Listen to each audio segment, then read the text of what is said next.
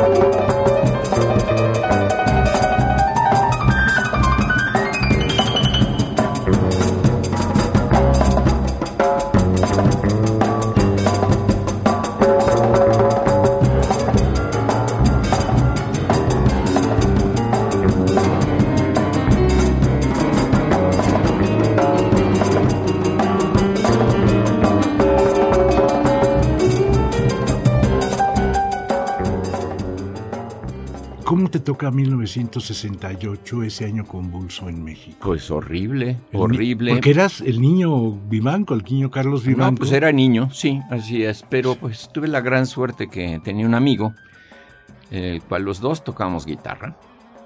Eh, previo a eso tenía otro queridísimo amigo que se apellida Vite, de la familia Vite, Carlos Vite. Ah. Gracias a él yo me inicié tocando guitarra, muy chavito.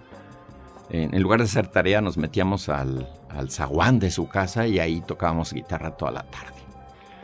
Eh, llega el año 68 y a finales de 68 mi amigo Enrique Hortal me, me, invita a tocar, él lo acaba de invitar su cuñado a tocar en un grupo que tenía su cuñado que era un irlandés, que pues era un grupo profesional pero querían tener eh, más control de la banda porque pues yo creo que los otros cuates andaban medios loquitos.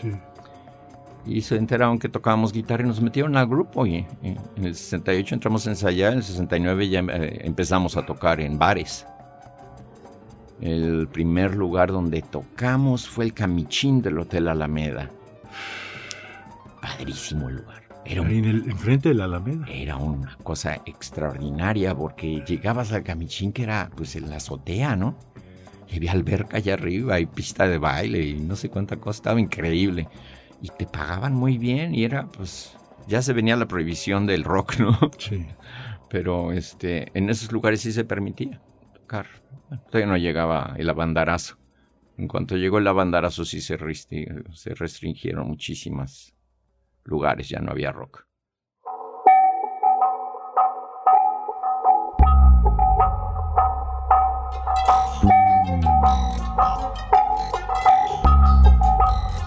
Thank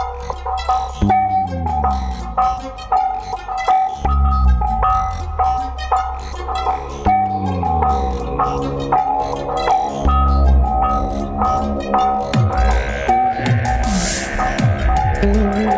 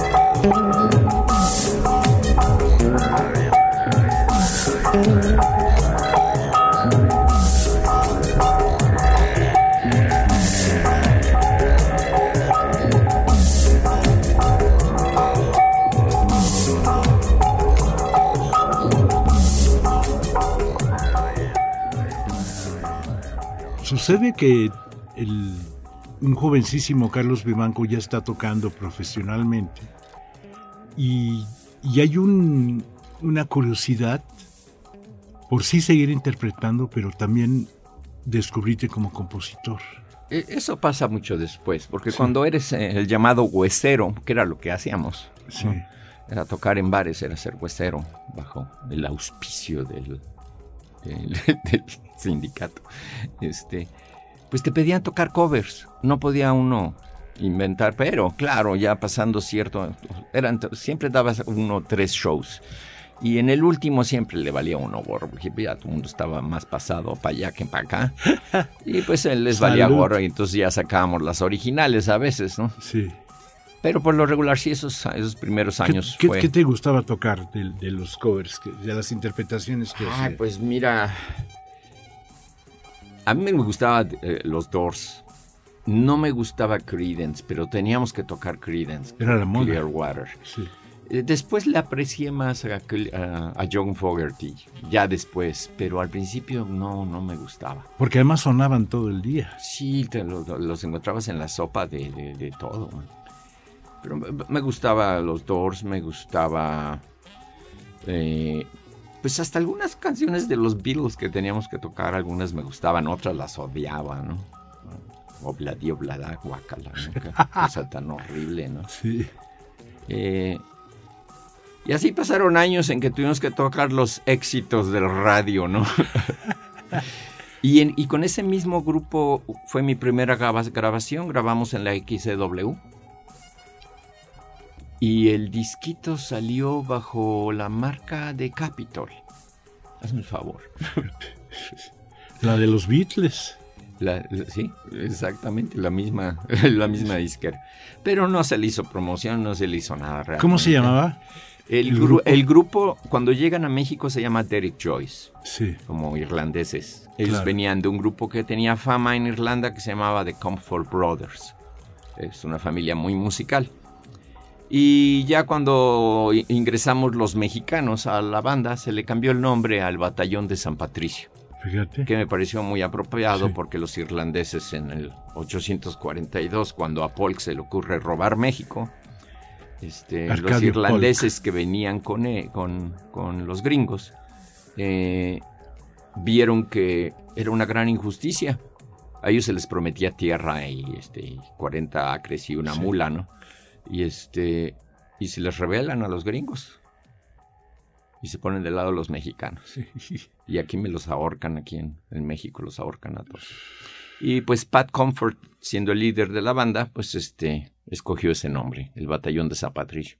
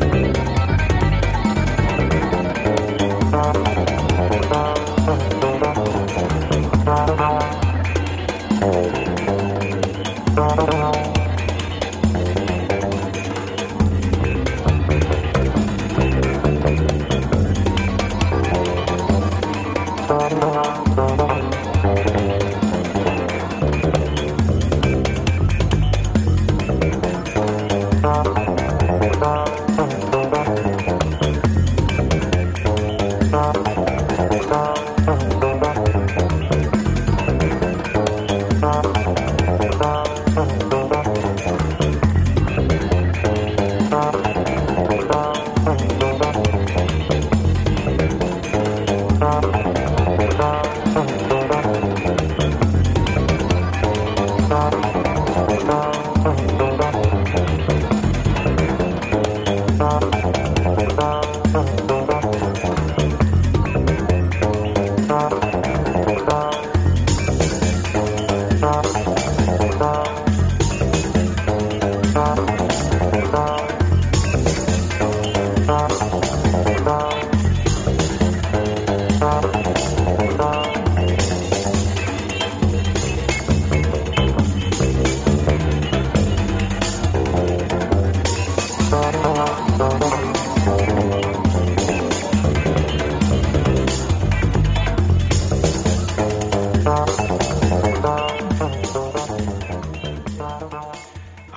proceso de aprendizaje para ti era, bueno, tocar, pero también cómo empiezas a descubrir las escalas, cómo empiezas a...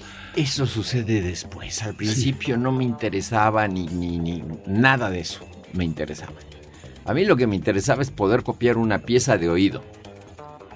Como todos. Entonces sacaba, sí, como todos, sacaba los acordes, eh, los requintos no, no, no me interesaba sacarlos, yo prefería, prefería tocar los míos. Pero ahí me di cuenta de que era una escala, me di cuenta de que esa escala se llama pentatónica y pues me las aprendí todas poco a poco.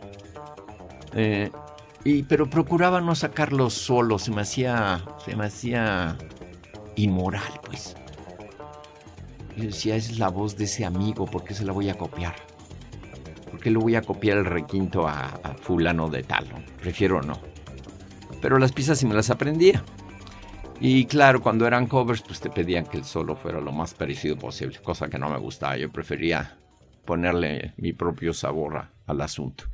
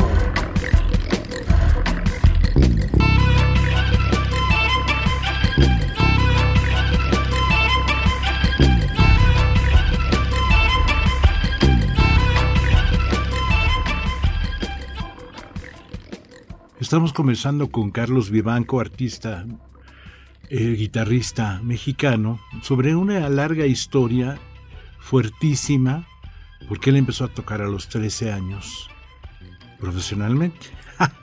que de pronto para esa época, 1968-69, pues eran situaciones muy, muy interesantes, muy radicales en la vivencia artística, porque eran los 60 Pues sí. Los pantalones acampanados. Así es. El pelo largo. Y la policía molestándote. Si tenías el pelo largo, la policía te molestaba siempre. Siempre. Siempre. Y no nomás la policía, no, todos los machitos y todos los casos de closet que se sentían ofendidos. Sí, sí, sí. Porque les gustaba el muchachito y ellos eran los que reflejaban ese odio homofóbico. Sí. Sí. A mí la verdad pues no me interesaba nada de eso. A mí lo que me interesaba en ese momento era la música y las minifaldas. Claro. Era lo único que me interesaba en la vida. La escuela no me importaba, no me importaba nada más que la música y, y, pues, ¿Y dejaste la escuela? Bonitas. No, no, ah. yo nunca dejé la escuela. No terminé arquitectura, pero estudié arquitectura. Fíjate. Sí, no la, no me recibí, no terminé. ¿En CEU? En CEU, sí. En la UNAM. ¿Y la prepa dónde la hiciste? La prepa estuve en el colegio eh, Instituto Centro Unión. ¿Dónde está en, eso? en Coyoacán. Ah, Previo a eso, ese colegio se llamaba Latino Mexicano.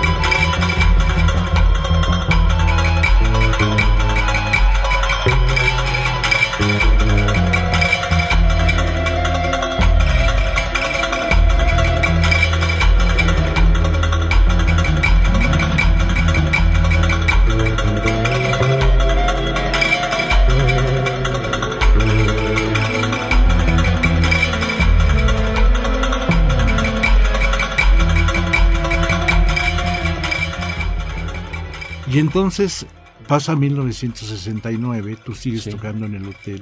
Sí. Llega 1970, ¿qué pasa? Ya tienes 15 años. No, pues seguimos, seguimos tocando por varios años en bares. Sí. Eh, hasta que llegué yo a mi edad ya, ya de 18 y dejé de tocar con ellos. Se había disuelto el, el asunto. Pat se fue a vivir a, a Irlanda de regreso. Regreso. Entonces yo empecé a tocar con, con diferentes gentes, sin ningún compromiso, sin nombre de banda ni nada por un rato. Y hasta que conocí a Henry West. Es ahí donde yo me cae no un 20, sino un millón de, de, dólares de monedas. Sí porque es una bendición de la vida que hayas pues, conocido a Henry West. Y, a, Ana. No, Ana. Ah. Además, guapísima Ana en esa ah, época. Ah, no, y siempre. Ana es, para mí es... Para mí es la mejor pianista que he conocido en mi vida. Y mira que he conocido a muchos. ¿eh? Sí, sí, y más en Estados Unidos. Sí, sí, hasta me hice amigo de, ciertas gentes que tenían mucho prestigio. Sí. Pero, pero Ana para mí es, eh, el ejemplo perfecto de la artista maravillosa que es, ¿Cómo te integras a esa comuna? Porque de pronto era una comuna. Bueno, sí, era como una comuna, tienes razón. Mira, eh, nosotros teníamos otra comuna en el sur que era una privada aquí en la calle de Hortensias, en la Florida. Ah, Ah, y para eso no te conté. Eh, en, en ese espacio, en ese pequeño espacio, me meto de sobrecargo. ah. ¿Por qué? Pues no me inter- no es que me interesaba servir cafés en aviones. Me interesaba ir a todos los conciertos que no podía ver en México. Claro. Y los discos. Y los discos y las gringas. Entonces me meto de A ver, nomás otra, te interrumpo. Sí. ¿Tu inglés ya lo habías practicado con los No, pues el inglés lo aprendí de chavillo con tantas, con tantas extranjeras que venían a México. Ah, bueno. Sí, ahí lo aprendí. Entonces, cuando entro a Mexicana de Aviación, pues no tengo problema con la lengua. Eh, no era fácil, no era nada fácil que te aceptaran. Sí. Pues mm, el mismo que me metió a la primera banda, mi amigo Enrique Hortal, el mismo se mete el primero de sobrecargo. Él era mayor que yo, entonces como que él le tocaba hacer cosas primero, ¿no? Sí. Se mete, me lo encuentro de sobrecargo, de, y lo llora, de uniforme, qué, qué rollo, ¿no? Me dice, métete, está padrísimo, vas a poder ver a todos los grupos que quieras, trabajas 48 horas al mes nada más, y te pagan muy buen salario. Y dije, wow, pues vámonos. Sí, pues sí. Y me metí, seguí en la escuela, seguí en la UNAM, pero pues ya faltaba yo más a la, a la escuela, eh, tenía que presentar más extraordinarios, no como antes. Y este, y luego cuando, cuando renuncio a, a Mexicana Aviación es cuando conozco a estas gentes, yo estoy viviendo en esa privada en la colonia Florida, y tengo como vecino a un amigo que tiene muchos amigos músicos, sí, muchísimos. Y tengo otro vecino que es un violinista extraordinario. Bueno, fui a caer en un lugar maravilloso. Y ellos conocen muy bien a Henry. Híjole. ¿Sí? Entonces, ellos me, me, me, me presentan como me, introdu me dan la introducción con Henry. Y entre ellos hay un amigo que se llama Marcelo Segberg, el cual era director de teatro, el cual trabajaba muchísimo aquí en el Galeón y Sí. en todos los teatrillos de ahí. El teatro de vanguardia de el esa teatro época, de vanguardia de esa época. 1972. Henry en esa época era el que componía la música para Alejandro Jodorowsky.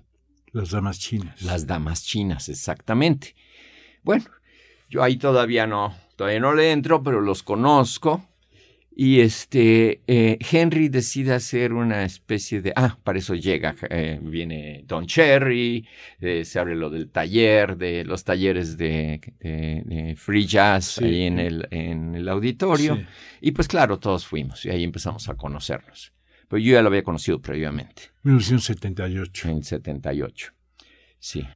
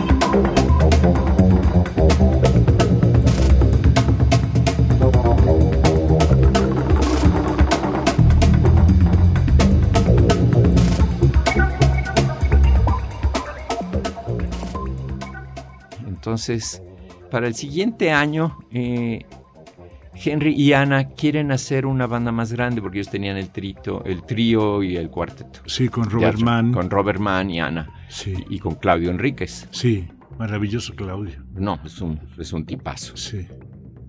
Entonces no, nos invitan a varias gentes, entre ellos Sergio Delgado, el mismo Marcelo Seckberg tocando congas. Y se empieza a hacer grande la banda.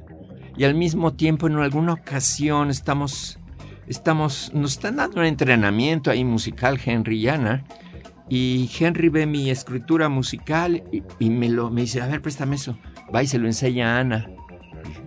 Y Ana le dice, wow, no sé qué, no sé cuánto, y me dicen, ¿quieres chamba? y yo dice, ¿por, ¿por qué no? No, pues nos gusta cómo escribes. Porque ellos hacían las partichelas de la, para, orquestas. Sí. De eso ganaban dinero. Y me dieron trabajo. Entonces trabajé con ellos un buen rato haciendo eso. Y ya después me integraron al grupo. Para mí era pues así, como Navidad tras Navidad tras... ¿Qué guitarra tenías en esa época? En esa época tenía yo una guitarra Guild. Muy bonita, pero era acústica, no era eléctrica. Ah, fíjate. Previo a eso yo sí había tenido guitarras eléctricas, pero en ese momento no tenía. Tenía una guitarra acústica Guild, con la cual pues trabajé con ella. Le puse una una pastilla Barcus Berry y, este, y con eso tocaba, con eso di conciertos con Henry. De hecho, siempre toqué guitarra acústica con Henry y toqué también flauta con Henry. Nos tocó la inauguración del espacio escultórico. Tocamos en arquitectura, en filosofía y letras, en todos lados. Y luego tenía la idea Henry de que tocásemos en kioscos en toda la República. Eh, grabamos y después de grabar ahí es cuando yo ya me difiero un poco en, que alguien me invita a un ensayo del queso sagrado. Pueblo de patinetas. Comentarios de rock, trova y cultura.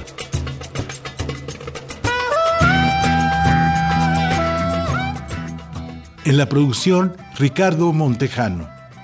Analía Herrera Gobea. Sayuri Sánchez, Lupita Morales, Juan José Escobar Arroyo. Y aquí con ustedes su seguro servidor, Rafael Catana.